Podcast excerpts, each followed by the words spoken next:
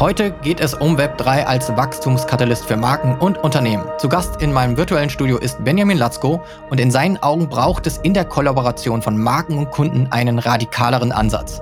Mein Name ist Ben Hamanos und ich heiße euch willkommen im Creators of the Metaverse Podcast. Hallo Benjamin, schön, dass du hier sein kannst. Es ist schön hier zu sein. Grüß dich. Hast du dich erholt von deinem Ausflug nach Paris? Ich habe mich sehr gut erholt von Paris. Es war ein super Trip, hat viel Spaß gemacht und auch wenn es ein bisschen ermüdend war am, am Ende des zweiten Tages, es war voller positiver Energie, hat, hat viel Dynamik reingebracht wieder. Für alle, die vielleicht gerade nicht wissen, von welchem Event die Rede ist, es geht um die NFT Paris. Da hat sehr viele Leute auch aus Deutschland hingezogen. Großes Event mit vielen großen Namen aus der, aus der Web 3 und Blockchain, Metaverse-Branche. Großes Festival. Ich habe rübergeschaut, ich konnte leider nicht da sein, weil ich ja selber mit meinem Event beschäftigt war. Aber es schien mir alles ein sehr schönes Fest zu sein. Absolut. Rundum waren die Leute begeistert. Ich hatte ein persönliches Fan, persönlichen Fanboy-Moment mit Tom Sachs. Das war super. Sehr schön, das freut mich. Benjamin, bevor wir uns Web3 als Wachstumskatalyst für Marken und Unternehmen widmen, was war eigentlich so dein Web3-Moment? Wann und wie bist du mit Blockchain-Technologie in Berührung gekommen? Gar nicht so einfach. Die Frage hast du mir zu, zuvor schon geschickt und, und ich habe es mir mal überlegt, wie, wie das bei mir überhaupt zustande gekommen ist. Und ich muss dir ehrlich sagen, es war ein schleichender Übergang. So ab 2012, 2013 haben wir es damals schon im Studium halt angeschaut. Und dann war ich, war ich mir dessen bewusst, was es ist und habe so auch das White Paper gelesen. Und ich habe aber nie wirklich irgendwas investiert, weil ich zu dem Zeitpunkt mich dann selbstständig gemacht habe und dann die Welt bereist habe. Die ersten Bitcoin-Automaten hatte ich in Bangkok und, und Bali gesehen und auf Bali gesehen, was super spannend war jetzt im Nachhinein. So wirklich Zug drauf bekommen hat das ganze Thema für mich auch aus Jobsicht in 2020, als ich auf dem ersten Konzept gearbeitet habe, auf dem ersten Projekt mit, mit Adidas, digitale Mode, Digital Fashion, zusammen mit ähm, The Fabricant und zu dem Zeitpunkt hatte das Kind auch noch nicht den Namen NFTs oder irgendwas der, dergleichen, sondern es ging nur um digitale Mode in Verbindung mit Blockchain. So wurde das geframed. Mhm. Und ich denke, das könnte man als Moment vielleicht festsetzen auf der Timeline, ab wann es für mich auch beruflich relevant wurde, weil ab 2021 hat sich dann auch mein vollständiger Scope dahin entwickelt, auf Web3-Projekten zu arbeiten. Okay, und wie bist du denn überhaupt zu dem Adidas-Projekt hinzugezogen worden? Das war auch eine Entwicklung, die sich aus einem davor, ähm, zu, zu vorigen Projekt eigentlich ergeben hat. Ich bin zu Adidas reingekommen als Consultant, um neue Infrastruktur aufzusetzen, intern neu, ein neues Team aufzubauen. Das Projekt ist zu einem Ende gekommen in 2019 und dann bin ich dem, habe ich mit einem anderen Team zusammengearbeitet, was speziell auf Collabs und, und Partnerships sich fokussiert hat in Brand Strategy und, und Brand Comms. Da haben wir auf Projekten gearbeitet wie mit Beyoncé, die Pharrell-Kollaboration, Y3 und, und viele, viele andere. Und zu dem Zeitpunkt wurde dann auch dieses digitale Fashion Projekt angestoßen Anfang 2020. Also so war die Entwicklung dahin. Hat sich aus einem Projekt das nächste ergeben. Das war dann praktisch so ein bisschen eine Taskforce, die den Weg geebnet hat für das, was wir dann später kennenlernen durften als Into the Metaverse, das, das Web3-Projekt von Adidas. Ist das ja, richtig? Also für, für Kontext. Ich bin, ich bin externer Berater. Also ich, ich bin ja grundsätzlich, habe ich mein eigenes Beratungsstudio, mit, mit dem ich mich um drei verschiedene Pillars kümmere und, und auch Kunden berate. Einmal digitale Innovation. Vor Web3 war das alles rund um E-Com und, und Performance Marketing und äh, Digital Storytelling. Zweiter Pillar ist dann ähm, Culture Collaborations and Partnerships und das dritte ist Loyalty. Mhm. Zu dem Zeitpunkt in 2020 mit dem Digital Fashion Projekt, das war tatsächlich nur ein Projekt, was wir uns angeschaut haben auf der konzeptionellen Ebene. Und als Taskforce konnte man das, glaube ich, zu dem Zeitpunkt noch gar nicht wirklich betiteln, weil es ein innovationsgetriebenes Projekt war, zusammen mit The Fabricant.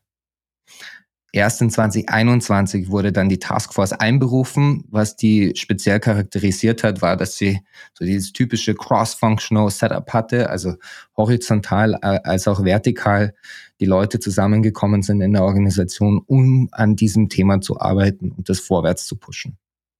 Okay, kannst du so ein paar Einblicke geben oder darfst du dir, wie sich so eine Sportmarke wie wie Adidas dem Thema Web3 NFTs und, und, und Metaverse dann damals genähert hat, weil der Launch ging ja direkt in, mit dem Thema Metaverse auch los. Also es hieß ja Into the Metaverse. Wie, wie hat sich da so eine Brand dem Thema gewidmet? Und du sagst ja am Anfang hieß es noch Digital Fashion und plötzlich war es plötzlich ein Web3-Thema. Ja, also Web 3 war in 2020 noch nicht so ein aufgeblasenes Wort wie in 2021. Ich denke, wenn man den Finger drauf halten möchte auf die Timeline, was hat dann wirklich Nachfrage innerhalb der Organisation gebracht, war vermutlich der Zeitpunkt, als Bibel sein großes Kunstwerk für über, ich glaube, 64 Millionen oder 63 Millionen versteigert hat. Das war so der Urknall für NFTs mhm. und, und hat die Relevanz innerhalb der Marken deutlich gesteigert. Die Herangehensweise ist bei allen eigentlich gleich. Ja, cool, coole Technologie. Was können wir damit machen? Und wie machen wir es so, dass es nicht gimmicky wird? Das ist so die, der, der, der Urschleim, bei dem man anfängt und, und weiter arbeitet. Und die Grundsatzfrage, okay, ist das wirklich so nah an unserer Marken-DNA dran, wie wir das gerne hätten? Und wie erarbeiten wir uns daraus einen Marktvorteil? Und wenn du sagst gimmicky, hast du gerade gimmicky gesagt? gimmicky. Ja. ja, einfach um das zu, zu, erklären, dann, was meinst du damit ganz genau, dass es nicht zu gimmicky wird? Indem man die, die Technologie nutzt, einfach nur um sie genutzt zu haben, um quasi einen, einen PR-Stand zu machen oder um eine Spielerei draus zu machen, die keiner braucht. Ja, okay. Also um Probleme zu lösen, möchte man ja eigentlich diese Technologie anwenden, um eine neue Produktkategorie zu eröffnen, als auch Probleme zu lösen, die bisher zur Verfügung stehenden Technologien nicht möglich war. Okay, also nachhaltigeren Ansatz praktisch genau. verfolgen, als irgendwie einfach reinzugehen, wieder irgendwie nur auf den Bass aufzuspringen, NFT-Kollektion rauszubringen, dann sterben zu lassen, fühlt sich für niemanden gut an, weder für den Kunden natürlich, als auch für die Brand. Ja, und, und, und zumal auch so eine Kollektion eingeordnet werden muss innerhalb der Consumer Journey und innerhalb der von, von einer großen Organisation. Ist das jetzt ein Marketing-Vehikel oder ist es eine eigene Produktkategorie, die eröffnet werden muss innerhalb der und welche Voraussetzungen sollen die erfüllen? Gerade wenn wir von Legacy oder Heritage Brands sprechen, die etablierte Prozesse haben, wie sie an Produktentwicklung rangehen und wie, wie sie an die Trend Forecasting äh, und da, damit arbeiten, um Pro neue Projekte und Produkte abzuleiten, muss man im Grunde genommen die vollständige Wertschöpfungskette einmal anfassen, um zu identifizieren, wo hängen wir die, wo gliedern wir dieses Thema ein. Okay.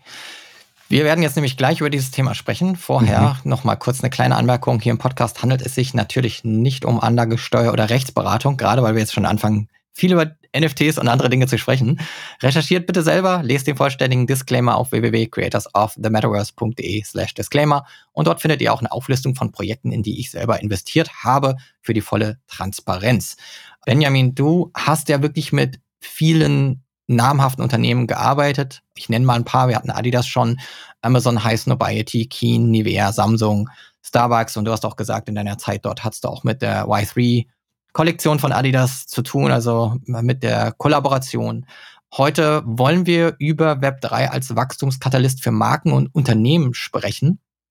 Und da wir beide uns ja bereits schon so ein bisschen ausgetauscht haben und ich auch auf LinkedIn deine Perspektiven verfolge und mehr über dich lerne, habe ich eine interessante Sache festgestellt. Wir beide reden über drei Cs, aber in unterschiedlichem Kontext. Ich, ja. ich rede in Vorträgen gerne nämlich oder erkläre nämlich Web 1, 2, 3 so, dass es bei Web 1 überwiegend um Consumption geht, also um Konsum. Der Großteil der Internetnutzenden hat aufgenommen, aber wenig miteinander interagiert oder gebaut. Dann in Web 2 fügte die, fügte dann sozusagen oder wurde die Ebene Kreation oder Creation hinzugefügt mit WordPress, YouTube, Apple Podcasts oder Social Media. Da konnte jetzt jeder zum Content Creator werden.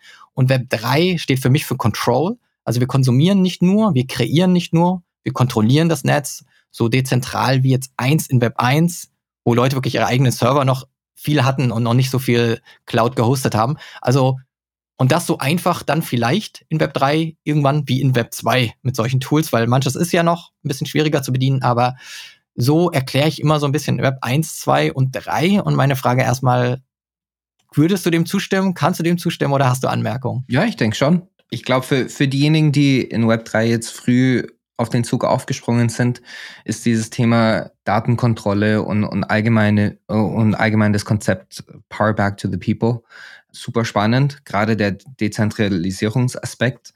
Ob das dann massentauglich ist, werden wir dann sehen. Aber ich glaube, für, für uns jetzt gerade diejenigen, die, die daran interessiert sind, ist es ein wahnsinnig starkes Narrativ, mit dem wir uns identifizieren können. Deshalb, ja, also es trifft definitiv den Zeitgeist. Du nennst es ein, ein, ein Narrativ. Das heißt, zu der Division muss das wirklich noch geliefert werden. Ne? Also, dass es dann wirklich für alle so nutzbar und auch tauglich ist und auch jeder das will. Äh, Dezentralisierung. Das muss sich praktisch noch bestätigen. Aber ich bin da bei dir. Ich sehe es auch als eine tolle Opportunity. Inwiefern das dann realitiert wird und auch von allen gewollt wird, müssen wir noch sehen. Du hast auch drei Cs, die habe ich gerade schon angesprochen. ja. Und die stehen aber für das, was in deinen Augen heutzutage essentiell ist, um als Marke und Unternehmen zu wachsen. Dann lass uns doch vielleicht am besten mal alle drei deiner Cs besprechen. Und ich glaube, an erster Stelle steht bei dir Collaboration. Collaboration. Genau. Kurz zum Überblick. Also die drei Cs, die, die ich ganz gerne anprange, sind Collaboration, Co-Creation und Community. Community entsteht eigentlich auch aus dieser Web 2 Ära heraus, bei der Influencer Marketing ja ein wahnsinnig starkes Vehikel waren für, um für Markenwachstum vor, voranzutreiben. Und was Influencer ja in, intrinsisch mit sich gebracht haben, waren Community. Und diesen Aspekt, den, den zementiert eigentlich Web3 und die aktuelle Popkultur, die die NFTs und, und auch die PFPs feiert, in die, dieses Web3 rein. Deshalb ist das auf jeden Fall ein Kernaspekt, aber Co-Creation oder Collaboration? Welches hast du als erstes genannt? Collaboration. Collaboration. Collaboration ist ein super spannendes Thema, weil wir eigentlich sehen wollen, und das ist jetzt nicht nur eine These, die, die ich aufstelle, die lässt, lässt sich auch sinnvoll und, und ein ganzes Stück weit auf Research belegen, dass Gen Z, und das ist die, die Hauptzielgruppe, die die meisten Consumer Brands gerne ähm, adressieren und, und in Kontakt gehen möchte, äh, mit Brands eigentlich so zusammenarbeiten möchten, dass sie auch ein Stück weit empowered werden und auch eine Schnittstelle finden, um mit den Brands weiter zu, zu wachsen und weiter, ähm, weiter Produkte zu entwickeln. Also da Collaboration und Co-Creation sind zwei sehr nahe Konzepte oder Narrative, an denen man sich da bedienen kann. Wo man da die, die Trennlinie zieht, ist ein bisschen schwammig, aber mein Ansatz hier ist, dass Co-Creation eigentlich auf der Ebene recht nah an Customization ist. Also ein Konzept, äh, an dem wir uns in der E-Commerce-Ära, glaube ich, sehr stark bedient haben, wie zum Beispiel Produkte zu personalisieren. Also Personalization und Customization sind da sehr nah an Co-Creation dran. Da ist der Hauptwerterzeuger immer noch die, die Brand selbst, mhm. wo, wohingehend bei Collaboration ist, man vielleicht argumentieren könnte, dass es fast 50, 50 Prozent aufgeteilt ist. Ein Beispiel hier wäre auch eine Herangehensweise, die schon gro großflächig etabliert ist zwischen Künstlern und einer Marke oder zwischen einer Gruppe und einer Marke. Und bei Web3 ist dieses Collaboration-Thema speziell spannend für Community und die Marke. Also den, einer Kundengruppe und der Marke zusammen.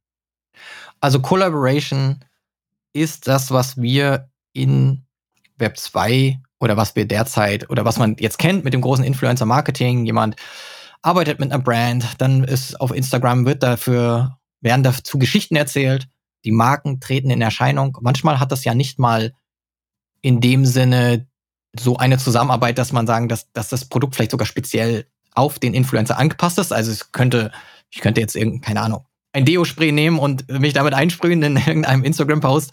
Und das ist das normale Produkt. Und dadurch hat schon eine Collaboration stattgefunden.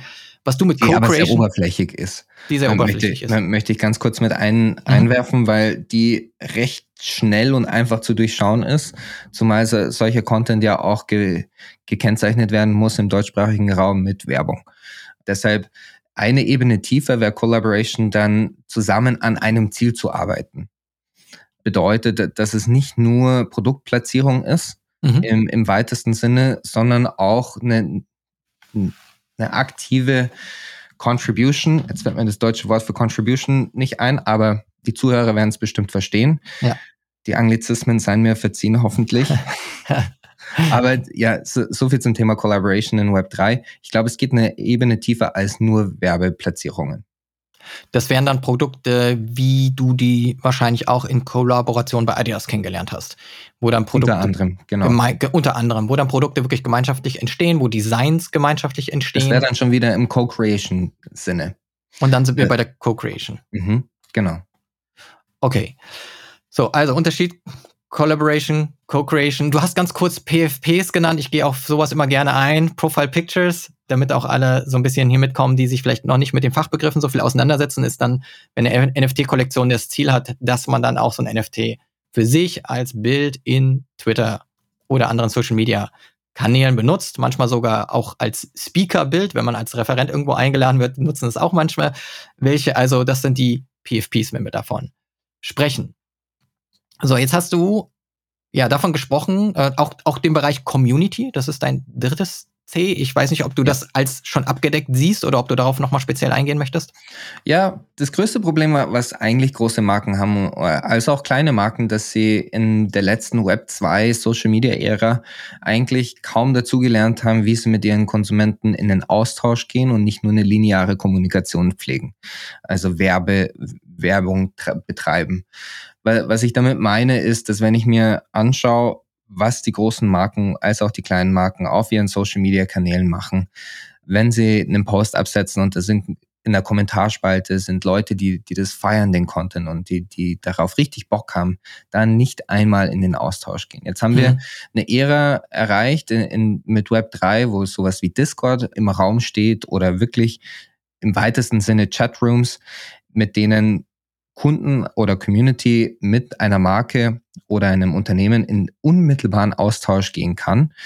Und jetzt stehen die großen Marken vor, vor der Entscheidung, lagern sie das wieder aus an den Influencer oder an eine dritte Community oder wen auch immer oder internalisieren sie diese Intelligenz, die benötigt wird, um weiter Wachstum voranzutreiben. Und ich glaube, dass diese Brücke, die bisher nicht geschlagen wurde, jetzt der, ein guter Zeitpunkt wäre für Marken, die endlich anzugehen, um zumindest das Fundament zu setzen. Also dann höre ich das bei dir richtig raus, dass du, du stellst es als Frage, aber eigentlich die Antwort ist, dass du dazu rätst, dass Marken letzten Endes endlich den nächsten Schritt gehen. Also dass sie es nicht dem Influencer überlassen oder nicht alleine, sondern dass sie einen Discord-Channel, also was für die, die vielleicht auch Discord noch nie benutzt haben, fast jedes Web3-Projekt hat, oder jedes Web3-Projekt hat, hat mindestens einen Twitter-Account und einen Discord-Channel. Discord habe ich übrigens kennengelernt über einen Neffen von mir, der Gamer ist und wo ich dann festgestellt habe, boah, hier findet ja was statt, was so komplett abseits dessen ist, was wir teilweise, was wir Marketer und Brands gerade mitkriegen, dass Leute auch WhatsApp entschwinden und anderen Kanälen und sich in Discord-Channels treffen auf Servern und dort unterhalten und austauschen und teilweise gar nicht mehr in der öffentlichen Social Media, zumindest für sie nicht gefühlt jetzt die Plattform, die wir kennen oder ein Facebook, das schon dann so verlassen wurde oder Instagram nicht mehr so stark. Und dort kann man sich natürlich auch als Marke super gut letzten Endes mit der eigenen aufgebauten oder mit dem Influencer aufgebauten Community austauschen. Und das ist etwas, wo du sagst, ähm, es wird super komplex, schwer zu skalieren. Ja. Super wichtig, aber um den Anker wieder in, in der Kultur zu setzen für die großen Marken, die schon überkommerzialisiert sind und den Kontakt zur Hauptzielgruppe vollständig verloren haben. Was ich hier schon anmerken möchte, ist, dass ich glaube ich jetzt nicht jeder Marke sofort die Empfehlung aussprechen würde, einen Discord-Server oder einen Chatroom zu eröffnen, mhm. aber sich zumindest mit der Thematik auseinanderzusetzen, wie kann ich den unmittelbaren Austausch mit, mit einer Community, die mit mir in Austausch sein möchte, realisieren? Und wie kann ich das abbilden? Und das ist eines der Hauptaufgaben, die seit der ersten, der ersten Welle der digitalen Transformation ja im Raum steht. Das hat dann darin resultiert in Pers Personalization oder irgendwelchen Chatbots, die dann eingesetzt wurden, um dem Ganzen wieder zu entgehen mit, mit Headcount und, und anderen Investments. Aber am Ende des Tages möchte der Mensch zwischenmenschliche Beziehungen aufbauen. Und da auch zwischenmenschliche Beziehungen zu einer Marke. Und das ist ein Hauptthema, was sich jeder, jedes Unternehmen eigentlich stellen muss, früher oder später. Auch ein ähm, Automobilkonzern als auch alle anderen deutschen großen ähm, Unternehmen, die ja immer noch Hauptträger sind von, von großen Marken. Und ich hoffe, dass sie es tun. Wo siehst du die Schwierigkeit, weil du gesagt hast, so einen Discord-Channel, also vielleicht Erklärung, ist so ähnlich wie Slack, würde ich jetzt sagen. Für, wahrscheinlich kennen mehr Leute Slack als äh, Discord, die uns hier zuhören. Zumindest im Unternehmensbereich ist einfach Slack oder Microsoft Teams oder sowas ähnliches, ne? wo man dann auch Räume äh, bilden oder Themen mhm. spezifisch dann auch Channels bilden kann. Warum siehst du es als komplex und was macht es schwierig, das für ein Unternehmen zu skalieren? Weil die Community jederzeit Fragen stellen kann. Und zu welchem Zeitpunkt beantwortet man welche Fragen? Da werden auch harte Fragen gestellt die nicht so einfach, über die man hinweggehen kann. Da werden Shitstorms und anderes bekommen eine ganz andere Dynamik, wenn etwas totgeschwiegen wird. Mhm. Und gerade in Zeiten des Internets, wo Anonymität auch eine Rolle ähm, spielt oder Teil, Teilanonymität, kann sowas schon recht schnell sich hochspielen. Mhm. In den Discord-Channels sind ja sehr, sehr viele User drin, die, die nicht als Person identifizierbar sind. Ne? Also gerade da werden teilweise sehr wenig überhaupt Profilbilder benutzt, die jemanden erkennbar machen. Wenn überhaupt, gibt, ja. Wenn überhaupt, da gebe ich dir vollkommen recht. Von daher ist, hat man eine Community und eine, eigentlich eine wertvolle Community und gleichzeitig super viel Anonymität und weiß nicht genau, wer dahinter steckt. Manchmal gibt es ja noch diese Verifizierung. Also es gibt Discord-Channels, habe ich gesehen, die ja zum Beispiel voraussetzen, dass man nur mit äh, registrierter Handynummer auch in den Discord-Channel drin sein darf oder mit äh, einem NFT, das dann irgendwie in der Wallet äh, sein muss, damit man überhaupt dabei sein darf, wobei das natürlich auch keine Transparenz gibt, wer jetzt genau dahinter steckt. Mhm. Aber es gibt schon Discord-Channels, wo ich sehe, dass die, die Hürden größer gelegt werden, wer da überhaupt rein darf. Um ja. so ein bisschen zu filtern. Ja. Ändert aber trotzdem nichts an der Tatsache, dass die Kommunikation schneller und also beschleunigt ist mhm. im Vergleich zur Werbekampagnen oder einer Social Media Kommentarspalte oder sonst was. Die Dynamik innerhalb von solchen Chatrooms ist so wie im normalen Leben auch ein Gespräch in, in einem Zimmer oder in, in, auf einer Konferenz. Und wenn es dann auch noch global ist, dann natürlich 24-7. Und genau. das ähm, ja, muss man dann schauen. Ich habe gesehen jetzt, ich glaube, Boss Beauties machen das jetzt, die haben sonntags den Chat, die haben sonntags den Discord-Server zu damit sie so einmal so, ein, so einen Tag haben, wo es pausiert wird, wo es Ruhe ist. Ja, wo, warum nicht? Finde ich, habe ich auch gedacht, dachte ich so, okay, eigentlich auch ganz smart mal zu sagen, okay, einen Tag machen wir jetzt hier mal zu. Mhm. Für alle, gönnt euch mal eine Pause und auch unserem Team eine Pause und dann kann hier auch nichts passieren, was nicht, nicht gesehen wird. So. Ich denke, die Essenz für Marken, wenn es um Community geht, ist, sich wieder damit auseinanderzusetzen. Wie können wir das intern abbilden? Wie können wir intern die Strukturen so abbilden, dass wir das nicht wieder an eine Agentur abgeben müssen? Was, das, was zum Resultat hat, dass es wieder eine reine PR-Maschine wird und nichts anderes.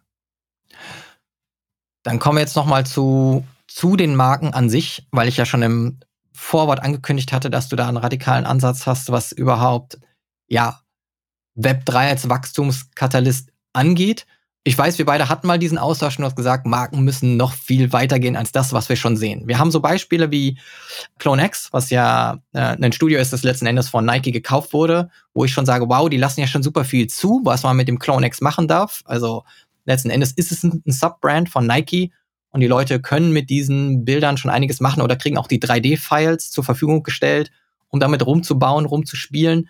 Board Apes oder andere Projekte lassen es ja auch zu, dass man die Bilder oder das, was man erwirbt als Bild, nutzt, um eine eigene Brand auch aufzubauen. Und du sagst, hey, es geht aber noch, es kann noch weitergehen. Brands müssen noch mehr zulassen. Was meinst du damit? Damit meine ich, dass vor allem Marken, die über 50, 60 Jahre alt sind, die ein Archiv aufgebaut haben mit 20 verschiedenen Logo-Versionen, hunderte von tausenden ähm, Werbedesigns und sonst was, dass sie dieses Archiv öffnen und der Community zur Verfügung stellen, nicht vollständig, aber teilweise, um anstatt als Vertical im Markt wahrgenommen zu werden, als Plattform, als horizontale Plattform, worauf die nächste Generation weiter aufbauen kann. Im Grunde genommen geht es darum, die, das Archiv und auch die, die DNS oder DNA der, der Marke weiter anzureichen mit Popkultur. Und in Zeiten von, von, NFTs, jetzt hast du Clone X angesprochen ja. oder Board Ape, steht das Thema im Raum, wie viel Lizenzrechte übergebe ich denn den Leuten, die jeweils dieses Produkt, dieses NFT, was geknüpft ist an ein, ein Bild oder an eine Grafik, Wie viele Lizenzrechte übergebe ich? Oder trete ich, trete ich ab als Marke?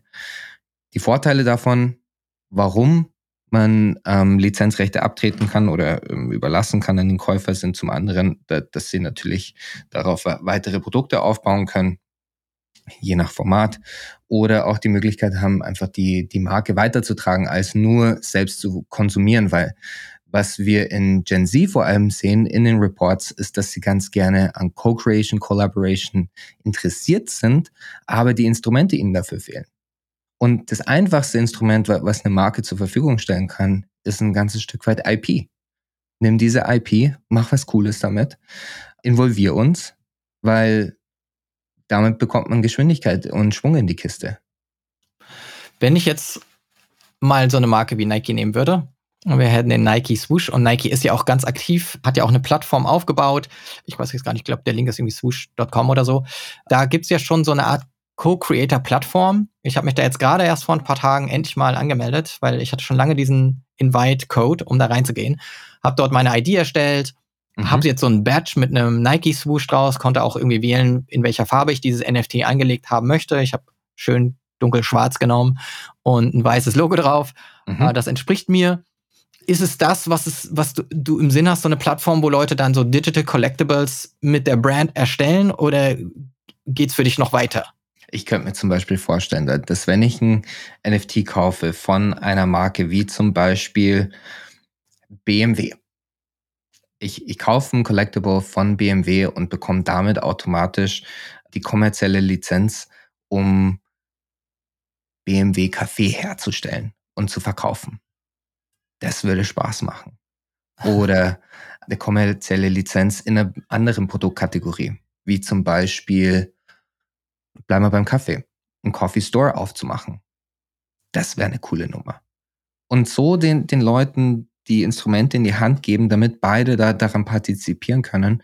BMW hat die Möglichkeit, recht einfach, wobei ich nicht weiß, wie, wie man das dann rechtlich abbildet und, und mit den Verträgen, aber zumindest über die Tokens identifizieren kann, wer welche Lizenzrechte denn überhaupt besitzt, um damit im Grunde genommen einen neuen Marketingkanal aufzumachen und, in, und neue Produktkategorien auch zu erschließen. Ich stelle mir das gerade so vor, dass wahrscheinlich dort PR-Teams und Legal-Teams schon alarmiert sind. Sie sind, da explodiert denen, glaube ich, der Kopf, wenn sie sowas ja, hören. Absolut. Ganze Armeen sitzen da schon und, und überlegen sich, wie, wie kann man das überhaupt abbilden? Das ist, äh, würde das reinste, fühlt sich erstmal nach Chaos an. Ich glaube, dass für viele die Vorstellung, die, es jetzt schon gibt. Also es gibt ja schon sehr mutige Brands, die gehen schon in so Metaverse-Plattformen rein. Ich finde das immer total äh, schön, wenn ich da sehe, okay, bei The Sandbox zum Beispiel, da kommen, kommen Marken zusammen, da hast du ein, ähm, ein Level von Forbes zum Beispiel, in dem du spielen kannst, aber du gehst dort mit deinem World of Women NFT oder mit deinem Board Ape rein, hast aber irgendwie eine Mütze von Warner Music auf, weil es ein NFT ist, das du besitzt. Also da kommen, da wird ja schon kuratiert in einer Art und Weise, in der Kontrolle verloren geht über deinen Brand, weil du nicht mehr sagen kannst, ich möchte aber gar nicht so assoziiert werden mit der Brand oder mit der Brand möchte ich gar nichts zu tun haben, aber jemand trägt jetzt einfach dieses T-Shirt mit diesen Schuhen und allem anderen. Es bildet natürlich das Real Life in dem Sinne auch ab und du kannst ja auch nicht sagen, ey, ist ja keine Neuheit. Ja. Mein Tommy Hilfiger soll jetzt aber auch nicht mit dem und dem zusammengetragen werden. Mhm. Macht Marken aber immer wieder natürlich Schwierigkeiten. Und man sieht ja auch, dass es Statements gibt, äh, wenn, wenn Marken merken, dass gewisse Gruppen ihre Kleidung tragen und dann versuchen sie sich aus, auch zu distanzieren. Ich habe das Gefühl, im Web 3 würde das nochmal Next Level sein, dass du Kontrolle abgeben musst über das, was, was die, die Menschen damit machen. Und wenn du sowas sagst wie jetzt äh, kommt der Kaffee und so weiter, wie man überhaupt noch überblicken kann bei vielleicht 10.000, 100.000 NFTs, die draußen sind, wer macht was und wie wird das genutzt, ähm, ist übrigens auch super spannend, wenn man sich NASA anschaut. Weil das NASA-Beispiel ist ja, dass du, du kannst, es gibt eine Landingpage, die schicke ich dir danach. Und zwar kannst du NASA-Merch produzieren und verkaufen. Mhm. Mit dem NASA-Logo. Deswegen gibt es es auch überall. Du darfst es aber nur nicht so porträtieren, dass, dass es aussieht wie, wie eine Partnership oder Collab. Aber theoretisch kann jeder eine E-Mail an NASA schicken und, und den aus, beschreiben, was sie gerne machen würden. Keine Ahnung, NASA-Tassen, NASA-T-Shirts. Also der NASA-Kaffee kann, kann kommen. Der, der NASA-Kaffee könnte gegebenenfalls kommen, wenn das als ähm, Merch klassifiziert werden kann. Okay. Und Ja, und dann bekommt man, man muss die quasi darüber in Kenntnis setzen. Dann bekommt man eine E-Mail mit einer Bestätigung, ob das klappt oder nicht. Und dann kann man loslegen. Das heißt eigentlich so ein, so etwas auch wie die, die, die Weltraumorganisation der USA mhm. schafft es eigentlich Teil von Pop, Pop Culture zu werden ja. oder haben für sich erkannt, dass sie eigentlich schon Pop Culture sind. Also dass dieses NASA-Logo schon so ein, so ein Standing hat in Warum der. Warum sollten sie selbst für, für sich Marketing betreiben, wenn es alle anderen machen möchten? Und dafür zahlen. Und dafür bezahlen. Ja. Die, die gehen ja in Vorleistung, um das Merch zu produzieren, um dann die Kunden zu bedienen. Und so könnten sich andere Marken öffnen. Hättest du Hast du das Gefühl, dass hier eher kleinere Brands dann Vorreiter sein werden, als dass jetzt die großen Konzerne sich da zuerst öffnen? Sehen wir da schon Beispiele? Also ich glaube, dass es schon den einen oder anderen CMO und, und Vorstand geben wird, der, der das nötige Vertrauen und den Weitblick hat, um so etwas abzusegnen in einer größeren Organisation. Die kleinen Brands ist halt immer die Frage, was ist eine kleine Brand wert? Meistens nicht so viel, deswegen ist sie klein. Mhm. Ich denke, dass wenn es jemand sinnvoll macht und so, so, dass es halt auch Sinn macht, ähm, größere Brands herantreten müssen. Ja. Wer wird der Erste sein? Hoffentlich einer meiner Kunden. Ich weiß es nicht, aber das werden wir sehen. das heißt, du wärst ein Wegbegleiter, um das, äh, das ich auf der Weg. Ich super gerne begleiten, das Thema, ja. weil es, ich finde das wahnsinnig spannend. Das ist was ganz was Neues, was bisher wie gesagt, noch NASA eigentlich so wirklich auf die Straße gebracht haben. Jetzt ist der, der Case von Clone X, ja, betrifft aber nicht das Kernprodukt, beziehungsweise die Kernbrand. Also es ist ja nur im weitesten Sinne mit Nike assoziiert, wohingehend jetzt, wenn man es vergleicht zu NASA, da verwendet man ja das eigentliche Logo. Ja. Definitiv. Wenn okay. ich jetzt ein, ein altes Coca-Cola-Logo zum Beispiel bekommen könnte, um damit Skateboard-Decks zu machen, oder ich weiß nicht was. Damit kann man auch wieder Spaß haben. Ja, und das abgebildet über Web3 und über mhm. unter Umständen ein NFT, das Ganz dir genau. diese als Token diese Rechte überträgt. Mhm. Ich habe noch mal eine Frage zu Community, weil wir haben uns auch mal darüber ausgetauscht. Was incentiviert Leute? Was, was ist ein gutes Mittel in Web 3, um wirklich Markentreue zu forcieren? Und ich weiß, wir hatten da so, hatten einen kleinen Austausch auch mal zu den Incentives, die es gibt. Also wenn jetzt zum Beispiel so ein Airdrop kommt und man kriegt sehr viele Token. Also sagen wir, ich habe ein NFT von irgendeinem Projekt und dann kriege ich Coins in meine Wallet gesendet. Da ist dein, deine Ansicht gewesen, wo bildet das Loyalty? Weil letzten Endes geht es nur um Gar das Finanzielle. Ja. Es geht nur darum, zu eigentlich zu so Exploitation. Was kann ich maximal aus, für mich aus dem Projekt rausziehen?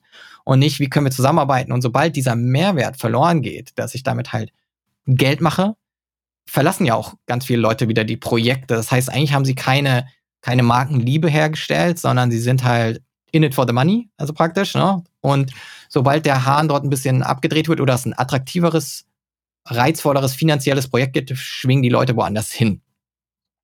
Siehst du ich, ich sehe so ein paar Dinge, wo ich sage, hey, das ist trotzdem cool und es ist trotzdem gut, dass es da Incentivierung gibt und ich finde, dass es auch hilft, mit der Marke verbunden zu bleiben. Aber hast du da auch Beispiele, wo du sagst, so würdest du es eher machen? Also in der Markenkommunikation als auch in der Markenstrategie zielen wir eigentlich immer darauf ab, im größten Sinne auch emotionale Momente mit dem Kunden zu bauen. Wir möchten eine emotionale Verbindung mit dem Kunden aufbauen und das geht eben nur über Events, Produktplatzierungen oder Sponsorships. Mhm. Und gerade Events sind das, sind das einfachste und beste Vehikel für, für Marken, für aufstrebende Marken, um eine emotionale Bindung zu, ihrer Kunden, zu, zu ihren Kunden und Community herzustellen, woraus dann Loyalty resultiert. Loyalty kann, kann man nicht als, als erstes Ziel eigentlich an, antriggern, sondern oder anvisieren, sondern Loyalty ist das Resultat aus einer emotionalen Bindung zwischen dem Kunden und der, dem Produkt beziehungsweise der Marke. Und wie, also Beispiel ist, ja. und, und, und das ist jetzt sehr, sehr grafisch, denke ich, wenn man mit einem Ford Mustang Cabrio die Route 66 durch, durch ähm, USA fährt. Schönes Wetter, Sonnenuntergänge, laute Musik, den Wind im Gesicht leichten Sonnenbrand auf der Stirn, kühles Getränk. Solche Momente wollen wir mit zwischen Marken und Community beziehungsweise Kunden erzeugen. Das heißt, das ist für dich dann ein Event, nur damit wir den Begriff klarstellen. Event heißt in dem, nicht. In, in, dem Fall jetzt nicht, weil es nur, nur um eine einzelne Person geht, aber ja. ein Event kann ja auch sein, ein Konzert ja. oder ein Festival oder ein Sportereignis. Event geht es ja immer darum, eine, eine größere Gruppe an Menschen zu erreichen an einem bestimmten Tag oder in einem wortdefinierten Zeitrahmen.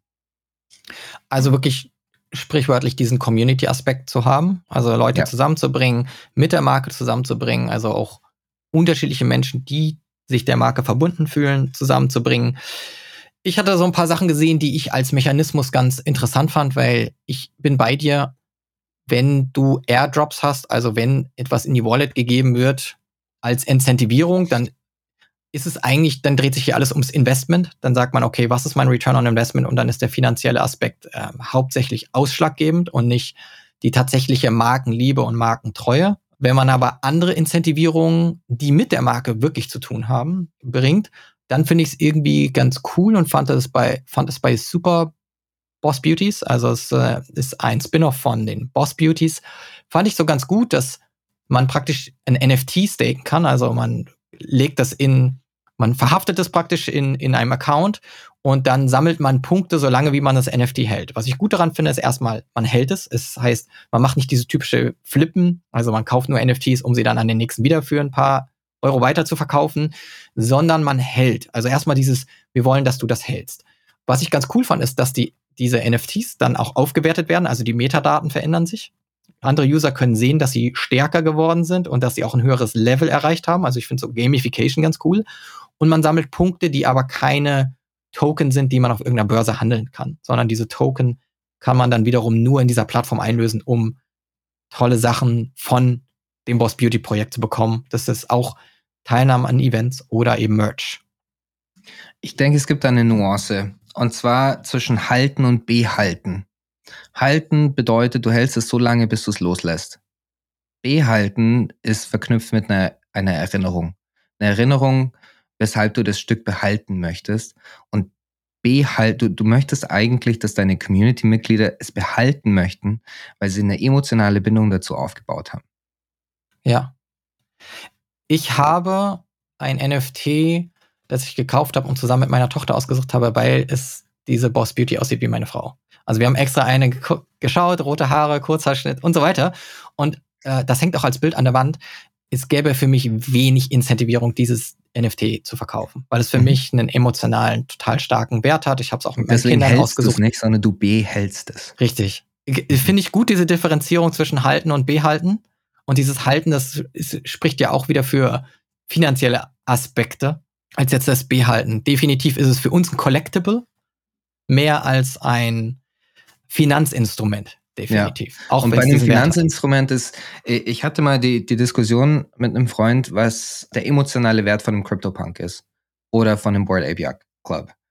Ich denke, ab dem Zeitpunkt, wo zudem ein solches Asset oder ein, ein solches Produkt in finanzieller in, in, in einem finanziellen Reichtum eigentlich resultiert und das ausschließlich, wird es eigentlich nur zu einem Vehikel, um sich Momente zu kaufen, die von einer anderen Brand besetzt sind. Wie zum Beispiel, wenn ich, ich, ich erfinde jetzt mal was. Ich durch Traden von NFTs, von Flippen von NFTs, habe ich jetzt auf einmal so viel Geld, dass ich meine ganze Familie, inklusive Cousinen und Großeltern, auf eine äh, entfernte Insel einfliegen kann, und zwar erste Klasse mit Emirates. Wem gehört dieser Moment? Nicht irgendwie Board ABR Club, mit denen ich das Geld verdient habe, sondern Emirates und das Hotel, bei dem ich bleibe. Hm. Mit ihnen habe ich eine stärkere emotionale Bindung eigentlich eingegangen und kreiere Erinnerungen, an denen ich mich ähm, erinnern werde als Familienkollektiv. Ich, ich finde das gerade, also ich glaube, ich muss da in mich gehen. Ich muss, muss Momente in meinem Leben finden, wo mir andere ermöglicht haben, so etwas zu erleben, wie du es gerade geschildert hast, dass ich mit Leuten zusammenkomme oder dass ich. Das Geld wurde dir nicht geschenkt, sondern du hast es dir quasi erarbeitet. Ja. Nicht nur quasi, du hast es dir erarbeitet durch Flippen. Ja, das ist so ähnlich, wie, als hätte ich, keine Ahnung, als hätte ich einen Sparplan auferlegt oder als hätte ich Aktien gehandelt und verkauft und dann auch keine emotionale Bindung zu dem Unternehmen. Oder du hättest einfach Überstunden in, in deinem Job gemacht und deswegen mehr Geld verdient. Ja. Ich glaube, auch hier gibt es Nuancen. Ich könnte mir vorstellen, dass es für andere vielleicht doch einen prägenden Moment hat und sie sich sagen, diese Community, aber das ist halt die Frage, wie man es dann sieht. Ne? Diese Community hat es mir ermöglicht, mit meiner Familie zusammenzukommen oder uns Reichtum, also egal wie man das Reichtum definiert, ne? also auch, dass wir zusammenkommen können, ist Reichtum. Aber erstmal finanziert durch vielleicht die, diese Community, in die ich eingetreten bin und vielleicht ist mein NFT dadurch hundertmal mehr wert geworden und ich konnte das ermöglichen. Ich würde gar nicht ausschließen, dass sich dadurch ein emotionaler Moment aufbauen kann. Ich bin aber auch sicher, dass es für viele nur diesen, dieses Flipping ist mit einem NFT genauso wenig Markenbeziehung sich aufgebaut hat, wie ich habe früh in Ethereum investiert oder in Bitcoin und bin dadurch Bitcoin-Millionär geworden und kaufe mir deswegen jetzt einen Ferrari. So, mhm. das ist wahrscheinlich äh, Bitcoin das Vehikel, um, um reich zu sein und dann andere Dinge. zum Zweck. Genau. Eigentlich will ich mir einen Ferrari kaufen und Bitcoin durch das Traden, weil ich da schlau war, habe ich das geschafft. Genau. Aber die Frage ist halt, werde ich jetzt mein Leben lang ein Bitcoin-T-Shirt tragen und mit diesem, ja, mit dieser auch Brand verbunden bleiben? Das gilt es zu hinterfragen. Mhm. Du bist in ein Projekt involviert, oder ich weiß nicht, ob ich überhaupt involviert sagen kann, aber ich weiß, dass äh, du immer wieder was dazu postest, dass du dort aktiv bist und dass du es auch als eines der Projekte siehst, die diesen Schritt gehen, die schon sehr weit gehen, was ihre Intellectual Property angeht. Das ist Nouns. Ähm, ich habe auf jeden Fall auch einen Link hier in die Show Notes. Und meine Frage ist, was in deinen Augen unterscheidet dieses Web3 oder NFT-Projekt denn von anderen Projekten? Ich denke, es ist fundamental eines der mutigsten Experimente slash Projekte, die in, aus Web3 heraus resultiert sind oder innerhalb von Web3 geschehen. Nouns ist ein DAO, Decentralized Autonomous Organization. Im Grunde genommen eine dezentralisierte Gruppe von Menschen, die sich über die Technologie organisieren über, eine mhm. Dezen über einen dezentralen Aspekt. Jetzt, was Nouns ähm, zur Verfügung stellt, ist einerseits Treasury, also Funding für gute Ideen und gute Projekte. Und das zweite ist IP. Jetzt kann man natürlich das Argument fassen, was ist IP wert, wenn es niemand kennt? Wahrscheinlich nicht so viel, aber die Idee ist, dass dieser geteilte Funding Pot genutzt wird, um diese Marke weiter aufzubauen. Jetzt diese Marke, und das sind die Noggles, die, die ihr vielleicht gesehen habt, diese die lustigen Brillen. Die eckigen, das, die also eckigen für Brillen, alle, die sie genau. nicht kennen, das sind sehr pixelig eckige Brillen und ich finde, die sind auch sehr, ist wirklich gut vom Branding, weil man erkennt es sofort und ich muss sofort jetzt immer an Nouns denken, wenn ich irgendjemand mit so einer Pappbrille sehe oder wenn ja. ich ein, irgendein Icon sehe, finde ich schon sehr gut gemacht. Ja, und de, dieses Logo oder diese IP ist unter dem CC0, so Common Creatives License, was bedeutet, dass sie jeder verwenden kann, uneingeschränkt, um, um sie entweder zu kommerziell für sich zu nutzen oder ein neues Geschäft aufzu, also kommerziell zu nutzen, full stop. Im Grunde genommen für alles. Und dazu kann man auch dann den DAO anfragen für Funding je nachdem, wie groß es ist, kann man mit denen dann auch zusammenarbeiten. Was jetzt Nounstar bisher ähm, sehr erfolgreich gemacht hat, ist, dass sie wahnsinnig viel Infrastruktur für DAOs bereits entwickelt haben und Open Source zur Verfügung stellen. Im Grunde genommen hat man einen großen Pot an Treasury plus die Infrastruktur, die in Open Source ist und dann die IP, die unter CC0 läuft. Und das ist ein riesiges Experiment, was es in der Form nicht gegeben hat. Und deshalb zieht es mich so stark da, dahin. Das heißt, wenn ich jetzt mir überlegen würde, ich würde gerne ein paar, ich würde gerne eine Klamottenmarke machen oder T-Shirts oder sonst was, dann dürfte ich diese Brille oder dürfte ich diese, da gibt es ja auch ganze Figuren, ne, mit den, mhm. mit den Brillen, dürfte ich dann jetzt einfach auf ein T-Shirt drucken, egal welche Abbildung ich davon finde und verkaufen. Jede Marke kann das übrigens auch. Kann, also je, jede Marke könnte sich jetzt äh, an der IP von Nounstar bedienen und damit ihre eigene Limited Collection oder sonst was aufsetzen. Also könnte man einfach ungefragt eine Puma Nouns Collection rausbringen. Ganz genau. Und man dürfte auch, dürfte man nur die Abbildung nutzen oder dürfte man sogar Alles. auf Nouns verweisen?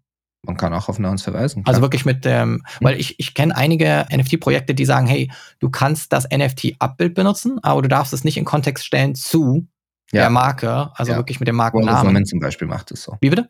World of Women macht es genau. so. Mhm. Genau, aber das ist bei Nouns anders. Ja, alles ist, im, im Grunde genommen teilen wir alles, was gut ist miteinander. Treasury, IP, Infrastructure und Talent. Ich frage einfach total platt, was, hat, was haben diejenigen, die das Projekt ins Leben gerufen haben, davon? Das englische Wort ist Legacy. Legacy und, und es ist wahnsinnig stark, denke ich, Purpose getrieben, um aufzuzeigen, dass man einflussreiche Technologie und Infrastruktur bauen kann, ohne sie in der Walled äh, hinter Walled Gardens zu, zu, zu verbergen. Ja. Ist eigentlich, ist eigentlich ähnlich zu, zu dem, was Elon Musk gemacht hat und macht mit Tesla. Die Patente offenlegen.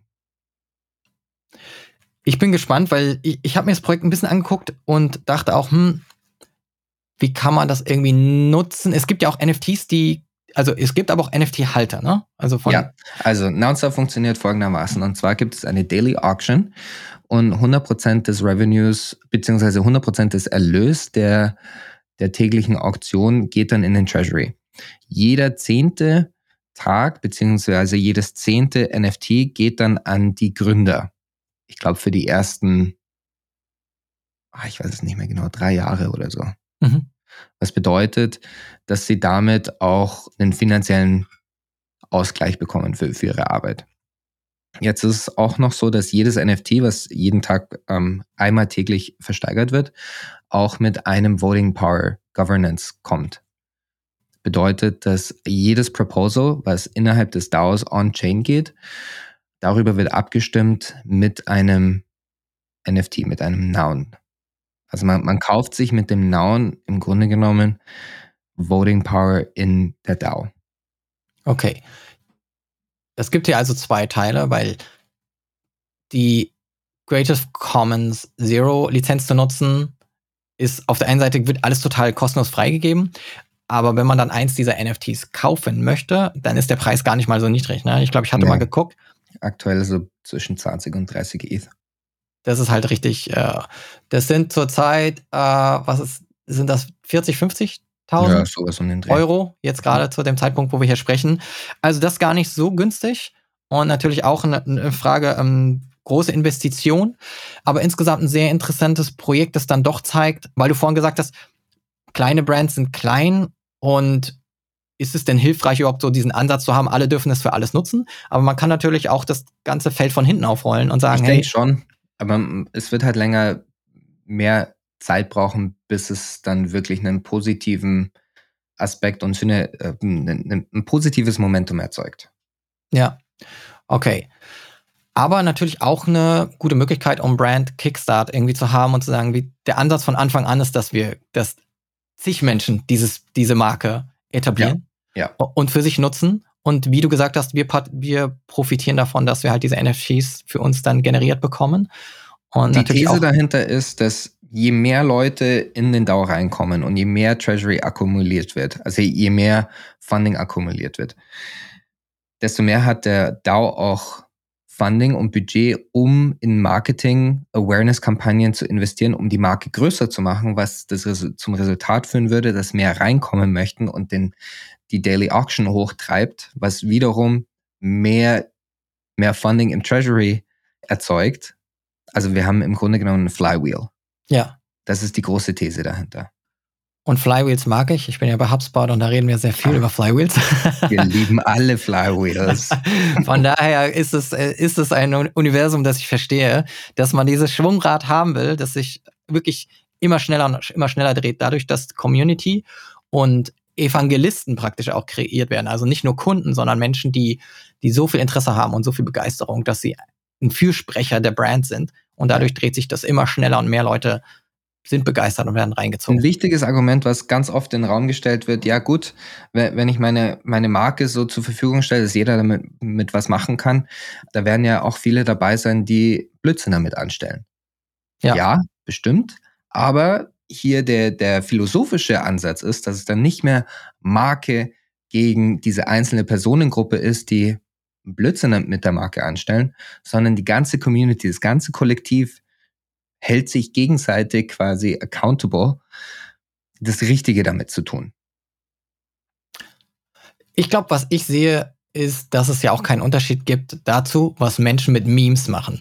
Ja. Letzten Endes hat man auch keine Kontrolle darüber, wie meine Brand in ein Meme landet und dann populär wird und Quatsch damit gemacht wird. Und da sind ja auch Sachen dabei, kann's, kann man auch nicht vermeiden. Und man kann auch nicht vermeiden, dass das Traktion bekommt und groß wird, obwohl es eigentlich sich über mich oder die Brand lustig macht, trotzdem aber dazu beiträgt, dass man gesehen wird. Und man sagt ja im PR immer, there's no bad PR.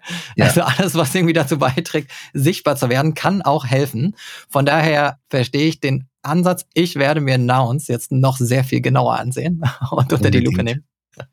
Unbedingt. Jetzt nach dem Metaverse Fest habe ich auch wieder mehr Zeit, überhaupt tiefer in Projekte reinzuschauen, was mir gerade äh, Spaß macht. Definitiv. Ich hau den Link in die Show Notes. Benjamin, mhm. gibt es irgendwas zu Nouns, irgendeinen Aspekt, den, den wir hier noch nicht abgedeckt haben, der noch wichtig ist? Nee, jeder ist, hat doch, ein Aspekt ist super wichtig. Wir haben vorhin die, die Preis, ähm, den, den, die Kosten für so einen Noun in den Raum gestellt, 20 bis 30 ETH. Man braucht keinen Noun, um dort mitzuwirken, um einer Subcommunity zum Beispiel beizutreten. Man muss eigentlich gar nichts ähm, der Communities halten, um ein wesentliches Mitglied innerhalb der Community zu werden. Jeder ist eingeladen, jeder ist willkommen, insbesondere wenn du Bock hast, irgendwas Cooles zu machen. Cooles machen kann alles sein von der Bandbreite von Software entwickeln, Smart Contracts ent entwickeln, irgendwas für den DAO-Infrastruktur zu entwickeln, bis hin zu Kunst oder Produktentwicklung sind alle willkommen. Community Management? Community Management gibt's keins. Wir uh. managen uns gegenseitig. Okay, das ist sehr spannend. Gibt's gar keinen Discord? Der doch gibt es auch, aber es gibt keinen, es gibt keinen einzelnen Discord mehr. Es gab mhm. eine ganze Zeit lang einen Announced Discord. Mhm. Der wurde, glaube ich, im November letzten Jahres abgeschafft. Jetzt gibt ja. es nur noch die Sub-Communities. Okay, also einzelne, dann wieder von der Community betriebene. Genau. Nouns. Also es gibt innerhalb von Nouns Ecosystem gibt es verschiedene Subcommunities oder Extensions nennen, nennen wir es. Einmal, einmal gibt es NARS. Mhm. NARS fokussiert sich auf Action Sports und ja, eigentlich Action Sports ist so ein, kann man vergleichen wie Red Bull des Web 3s. Cool. Und dann okay. gibt es sowas wie SharkDAO. Das ist eines der ältesten, wenn nicht die älteste Subcommunity in NounsDAO, die auch den Friendly Shark hält. Wenn ihr vielleicht die, die Werbung von Yuga Labs gesehen habt, als The Other Side die Werbekampagne betrieben wurde, dort ist auch ein Noun drin. Das ist unser Noun, den wir halten als Community. Wir halten insgesamt sechs.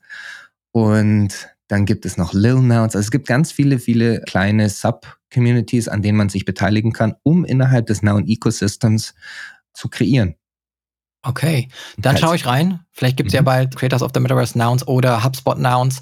Ja, vielleicht HubSpot kann ich das. wäre cool. HubSpot Nouns wäre cool. Vielleicht kann ich das Flywheel mal zum Schwingen bringen. Mhm. Benjamin, ich danke dir vielmals und ich werde ganz tief ins Nouns Rabbit Hole, glaube ich, reingehen. Ich habe jetzt schon total Angst davor, weil wenn ich einmal reingehe und gucke, dann. Äh, Spaß machen das wird Spaß machen, aber es äh, wird auch für Augenränder wieder sorgen. Ich danke dir vielmal für, vielmals für den heutigen Austausch, Benjamin. Wo vernetzt man sich mit dir? Am besten ist das LinkedIn? Gerne LinkedIn. Benjamin Latzko. Man findet Be mich unter meinem Namen. Benjamin Latzko von Benjamin Latzko Studio. Dort findet ihr ihn auf LinkedIn. Den hau ich auch in die Show Notes. Benjamin, danke, dass du heute hier warst. Hat wahnsinnig viel Spaß gemacht. Vielen Dank. Bis bald. Danke. Vernetzt euch mit Benjamin Latzko, auch gern mit mir und abonniert den Podcast, denn nur gemeinsam gestalten wir die Zukunft als Creators of the Metaverse.